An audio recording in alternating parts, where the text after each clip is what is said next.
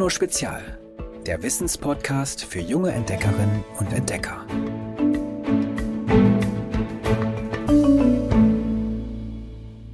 Hallo, meine kleinen Wikingerinnen und Wikinger. Ihr habt es gehört. Zu Hause bei den Wikingerdörfern, die meist von einem sogenannten Jarl geführt wurden, zeigt sich, die Nordmänner und Frauen haben nicht nur eine kriegerische, sondern auch eine künstlerische Seite.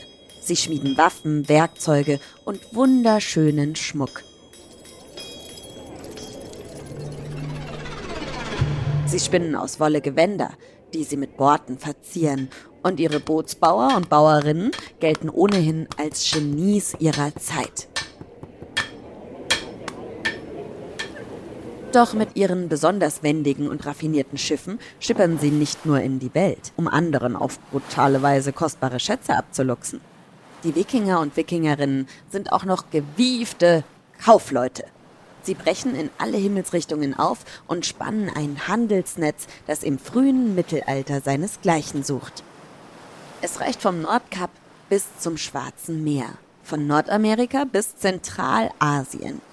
Eines ihrer Handelszentren ist die Hafenstadt Haithabu, nahe dem heutigen Schleswig in Norddeutschland. Haithabu ist damals die größte Stadt der Wikingerinnen und Wikinger. Das Erfolgsgeheimnis der Hafenstadt liegt in ihrer Lage. Sie erlaubt den Handelsleuten nämlich eine schlaue Abkürzung. Wer seine Waren von der Ost in die Nordsee bringen will, muss eigentlich das heutige Dänemark umsegeln. Und das ist ein mühsamer und gefährlicher Umweg. Darum steuern sie lieber Haithabu an, die Stadt liegt nicht direkt an der Ostsee, sondern ungefähr 40 Kilometer landeinwärts, am Meeresarm Schlei. Kaufleute aus ganz Europa, ja sogar aus dem Orient, kommen hierher, um ihre Waren gegen Schwerter, Schmuck und Raubgut der Nordmänner und Frauen zu tauschen. Aber auch die Wikingersleute selbst brechen von der Hafenstadt aus zu großen Handelsreisen auf und kehren mit Waren von überall auf der Welt zurück. Also ich weiß nicht, wie es euch geht, aber mich juckt's schon ordentlich in den Fingern. Hier das Zeitreisegeräusch zu starten. Beziehungsweise, liebste Produzentin Alex. Würdest du? Dankeschön. Wir reisen jetzt nämlich ins zehnte Jahrhundert und verbringen einfach mal einen Tag in dieser außergewöhnlichen Stadt. Und zwar mit dem Wikingerjungen Halfdan. Ab nach Hai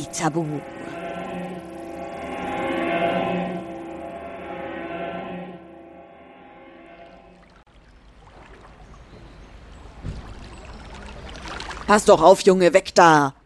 Gerade noch rechtzeitig kann Halfdan sich ducken. Da rauscht auch schon ein großes Weinfass neben seinem Kopf vorbei, das ein stämmiger Seemann aus einem Schiff heraushieft. Im Hafen von Haitabu herrscht an diesem Sommertag Hochbetrieb. Wundert das? Es ist die wichtigste Wikingerstadt. Mehr als 1000 Menschen leben im 10. Jahrhundert hier und alles in der Stadt dreht sich um den Handel. Im Hafenwasser schaukeln Segelschiffe. Auf den Landebrücken davor stapeln Wikinger in groben Wollhemden Weinfässer zum Verkauf auf. Auch Rentiergeweihe, Messingbarren und Kochtöpfe aus Speckstein. Kaufleute aus dem Frankenreich betasten prüfend Felle. Selbst Araber in leuchtenden Seidenstoffen schlendern an Halfdan vorbei. Doch der Junge hat dafür heute keinen Blick. Sehnsüchtig starrt er hinaus aufs Wasser der Ostsee.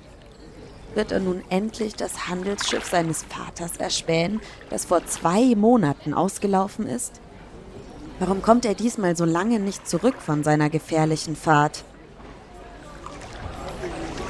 Dass die Wikinger und Wikingerinnen schnell zu erfolgreichen Kaufleuten werden, hat einen guten Grund.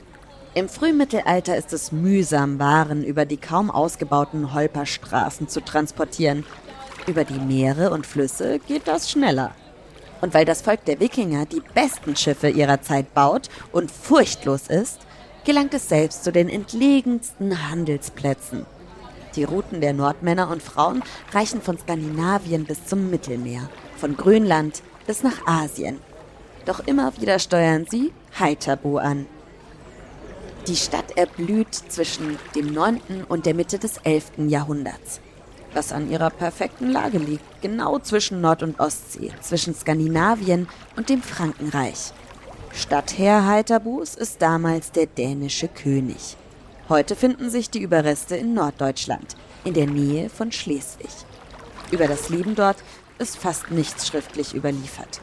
Doch Archäologinnen und Archäologen haben die Überbleibsel von Häusern, Schiffen und Gräbern geborgen und erforschen so, wie der Alltag eines Jungen wie Halfdan dort ausgesehen haben könnte. Wenn Halfdan sich vom Hafen aus umwendet, sieht er Heiterbus Holzhäuser, die durch einen halbkreisförmigen Wall geschützt werden. Die meisten Dächer sind mit Schilf oder Stroh gedeckt. Die Wände bestehen aus Flechtwerk oder Eichenbohlen. Im Inneren sind die Wohnungen dämmerig. Eiskalter Wind pfeift winters durch alle Ritzen. Halfdan und seine Geschwister kuscheln sich dann zum Schlafen in Felle und stets flackert ein wärmendes Feuer, über dem die Mutter Getreidebrei und Fische kocht.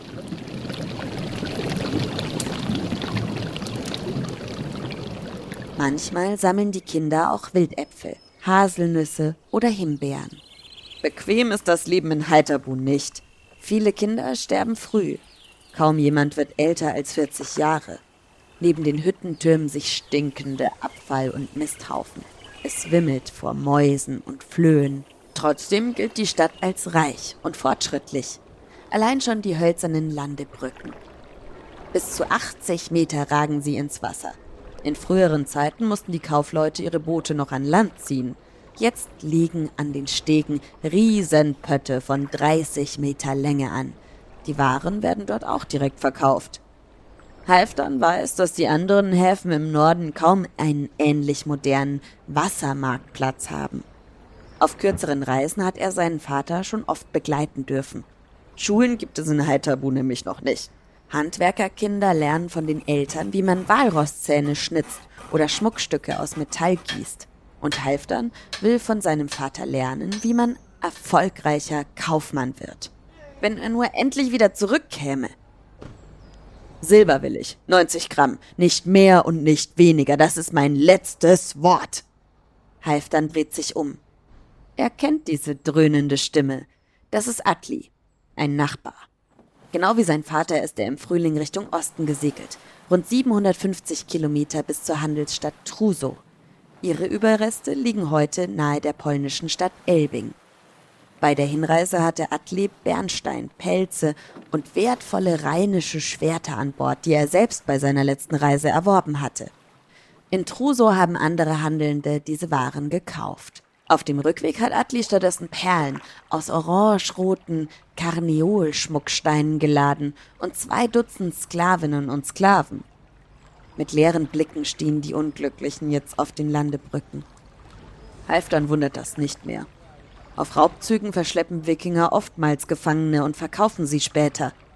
Sklavinnen und Sklaven zählen zu ihren wichtigsten Waren. Auch Atli macht damit ein gutes Geschäft. Ein arabischer Gesandter legt ihm das geforderte Silber für drei Sklaven in die Hand. Atli zerstückelt es und wiegt es mit einer kleinen Klappwaage, um sicherzugehen, dass es reines Silber ist. Falschmünzer verstecken nämlich oft billigeres Metall unter der glänzenden Oberfläche, aber alles stimmt. Atli, du bist wieder da! ruft Halfdan nun und bahnt sich einen Weg zwischen den Menschen. Das bin ich, nickt Atli. Du hoffst wohl auf Kunde von deinem Vater. Halfdan nickt und plötzlich fühlt er sich elend. Er weiß, wie viele Kaufmannsschiffe nicht zurückkehren, weil sie von Piraten überfallen werden oder im Sturm untergehen. Doch Atli lächelt. Ich habe Truso vor 14 Tagen verlassen. Dein Vater wartet dort noch auf Handelspartner aus dem Osten. Es ist alles in Ordnung, Junge. Noch bevor der Mond voll ist, kommt dein Vater gewiss zurück nach Heiterbu. Übrigens, wer selbst einmal erleben will, wie die Wikingerinnen und Wikinger so lebten, der kann das auch heute noch in Dänemark. Genauer in Ribe, der ältesten Stadt Dänemarks. Dort steht das Wikinger Center, ein Erlebnisdorf, in dem die Zeit zwischen 710 und 980 originaltreu nachgeahmt ist. Der Marktplatz ist aus dem Jahr 710. Darstellerinnen und Darsteller spielen den Schmied, den Münzmacher, die Wölver, die Frau des Langhauses, Sklaven, Krieger, den Feigner, den Tischler, den Schmuckhändler, den Bauern und alle Tiere auf dem Hof. Handwerker bauen an Wikingerbooten der Handelsleute im Hafen von Riebe aus dem Jahr 750. In der Stadt kann man auch Wikingerhäuser besuchen. Auch die Archäologin Lene ist Wikingerdarstellerin in Riebe. Lene, kannst du mir mal erzählen, was du im Wikingerdorf Riebe machst?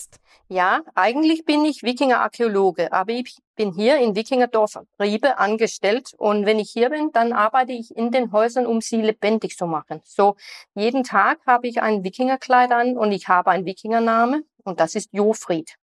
Und dann spreche ich mit den Klassen und den Schulkindern, die kommen, aktivieren sie und erzählen über die Wikingerzeit. Wie sah denn der Alltag der Wikingerinnen und Wikinger aus? Was hatten die für Kleider an? Also wie sieht auch dein Kleid aus, was du anhast? Was machten die den ganzen Tag? Was haben sie gegessen? Ja, ja, die Wikinger, man muss immer erinnern, dass die Wikinger hier oben in, in Skandinavien, die sind ja eigentlich Bauern. So, die leben auf großen Bauernhöfen, die haben den, die Ackern, äh, die haben Tiere, so die leben wie ganz normale Bauern. Ja, die meisten von den Wikingern. So, den Alltag ist ja das Land zu passen und äh, Getreide zu ernten und all so, Dinge zu machen, um im Winter zu überleben. Ja, das wäre das Normale für einen Wikinger. Und äh, man muss auch sagen, die Wikingerperiode von ungefähr 800 bis 1050 äh, nach Christi, diesen 250 Jahren, ist ja nicht dasselbe über die ganze Zeit. So, es ändert sich. Da kommen Städte, wie wir sie hier ausstellen, in Riebe, weil Riebe ist ja der älteste Stadt Skandinavien. So die Wikinger, die in Städten leben, die waren ja Handwerker und Handelsleute. Aber die mussten ja auch jeden Tag so Essen machen. Und äh, die müssen Kleider machen, sie müssen so Alltagdinge machen. Und eine Wikingerfrau wie mich, das ist sehr wichtig für sie. Sie hat normal so zwei Kleider an, ein Unterkleid, das ist Leinen oder Wolle, äh, und dann obendrauf so einen vielleicht mehr stark gefärbter, wenn man reich ist, ist es rot oder blau, ein Überkleid. Und oft wird das mit so großen Spangen an, äh, hier fest vorne am Brust gehalten. Und dann, wenn man reich ist, auch dazwischen ganz viele Glasperlen. Die Wikingerfrauen und auch Männer, die lieben Farben, die haben schöne Kleider und das ist alles aus Wolle und Leinen.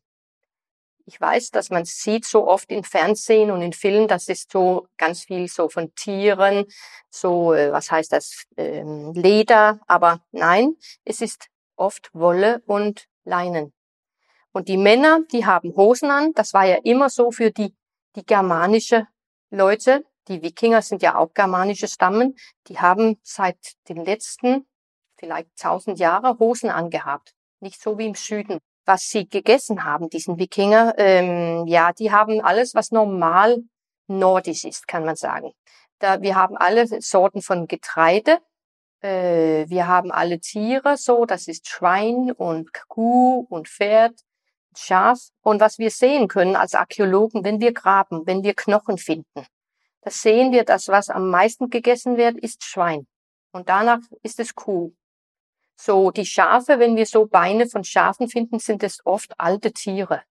Und die alten Tiere, das weist und, äh, beweist für uns, dass die waren mehr wichtig, diesen Tieren, für Wolleproduktion und nicht so viel für Essen so um zu beweisen, was die Wikinger äh, gegessen haben, da müssen wir graben. Und speziell so ein Platz wie Riebe, wo wir sehr schöne Schichten haben, wo Leute alles weggeschmissen haben. Da finden wir äh, Rocken und äh, Gerste und äh, Hafer, äh, Getreide. Wir finden äh, wir haben eigentlich auch Walnüsse gefunden. Wir finden die Knochen von diesen Tieren, die sie gegessen haben. Wir finden auch Fischknochen vom Fluss.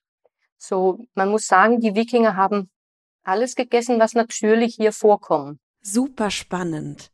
Also man weiß das hauptsächlich von Ausgrabungen, weil die Wikinger ja jetzt auch nicht bekannt dafür sind, viele äh, Schriften angefertigt zu haben, richtig?